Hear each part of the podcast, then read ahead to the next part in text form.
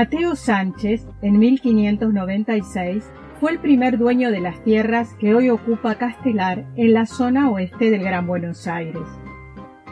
Mateo recibió, por orden del gobernador Juan Ramírez de Velasco, un rectángulo de tierra recostado sobre el arroyo Morón en la zona conocida en ese entonces como Cañada de Ruiz. Los límites de aquel terreno casi reproducen con exactitud los bordes actuales de la ciudad. Estas tierras fueron testigo de las tropas de federales y unitarios pasando así por distintas manos. El primer trazado de las calles y loteo se produjo en 1872. A fines del siglo XIX y comienzos del XX surgieron nuevas construcciones, casas de campo y quintas. En ese entonces se hablaba de Castelar como la Córdoba chica, por las bondades de su clima en beneficio de las vías respiratorias.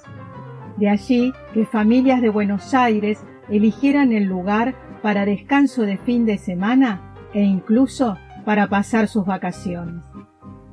En mayo de 1910, los primeros habitantes del pueblo, que aún no tenía nombre, vieron asombrados pasar las carrozas que conducían a la infanta Isabel de Borbón de visita en el país con motivo de las celebraciones del centenario de la Revolución de Mayo y al presidente doctor Figueroa Alcorta, ambos en ocasión de visitar la quinta Victoria Farm, propiedad del doctor Estanislao Ceballos, quien era un prestigioso intelectual y político de la época. El poblado comenzó a crecer y sus habitantes buscaron un nombre destacado para bautizarlo. Surge el del doctor Ceballos, pero éste rechaza el honor y sugiere el nombre de su admirado Emilio Castelar, un político español, presidente de la Primera República Española. El 20 de diciembre de 1913, el entonces Ferrocarril del Oeste designa a su estación Kilómetro 22 como Castelar, sellando así el nombre del poblado del Oeste.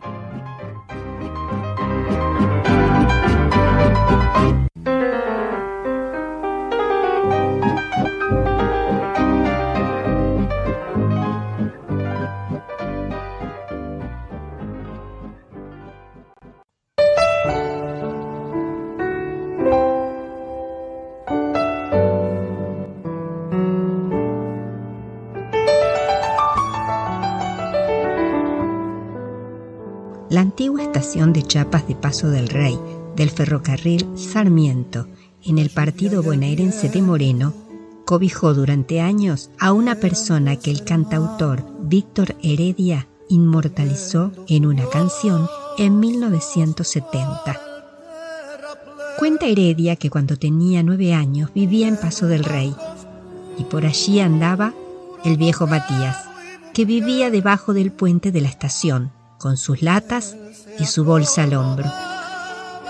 Decían que en su juventud había sido ferroviario, que después perdió el empleo y se hizo linchera. Su lugar preferido era la estación de Chiapas. Su mirada se perdía detrás de cada tren. Víctor continúa su relato diciendo, cada vez que teníamos que tomar el tren, yo le pedía a mi mamá una moneda para darle al viejito. La verdad, le tenía un poco de miedo pero porque estaba sucio. Tenía una barba descuidada y los ojos tristes. Aparentaba ser más viejo de lo que en realidad era. La cuestión que él, dos veces a la semana, venía con su bolso a esperarme a la estación de Paso del Rey. Y yo le daba la moneda y él, por la ventanilla del tren, me miraba y me saludaba. Según palabras de un vecino, los pibes del barrio iban a jugar a la placita que está frente a la estación de tren. Ellos le hacían bromas y pasaban corriendo, lejos de él. Pero había un chico de unos 10 años que se quedaba a tomar mate con el viejo en el andén. Ese chico era Víctor Heredia.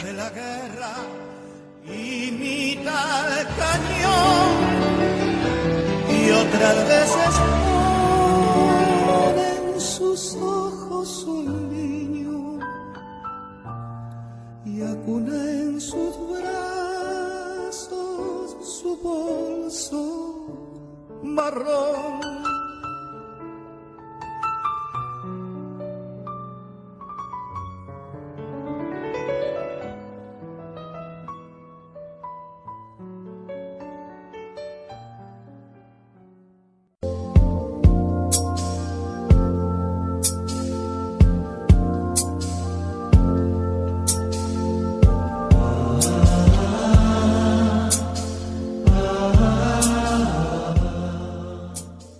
A partir de una gran expansión poblacional, Marcos Paz, ubicada en el extremo oeste del Gran Buenos Aires, se convierte en ciudad, conocida como la ciudad del árbol, y muy acertadamente su denominación, porque sus calles son caminos de árboles, cuyas copas en primavera-verano se juntan haciendo sentir al caminante que las transita como si tuviesen un túnel.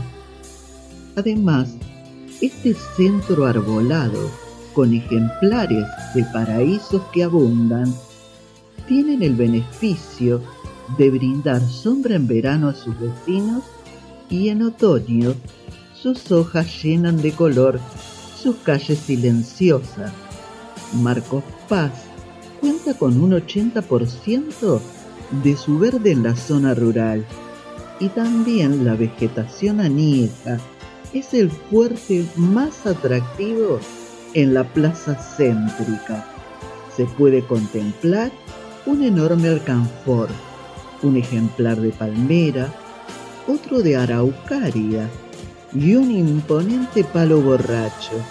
Y en alguna de sus calles hay grandes ejemplares de plátanos que regalan una belleza imponente que además modifica sus formas y colores con el correr de los meses cuando sus copas se llenan de verde. Es un paisaje urbano campestre, muy acorde con el entorno de la ciudad. Justamente el destacado poeta escritor Don Mario Grand conocedor como pocos de la historia de Marcos Paz, bautizó como el pueblo del árbol con un poema que dice, Así te bauticé, pueblo mío, en recuerdo a mi abuelo, que amó el árbol y regó el sueño. Trajo de Francia el mensaje de Floresta a su quinta argentina con sus tábanos de siesta, sobre un blanco cal, al sol expuesto, Marcos Paz, pueblo del árbol yo te he puesto, en letra grande, para que se lea a distancia el homenaje sencillo de un nieto argentino al abuelo venido de la dulce Francia.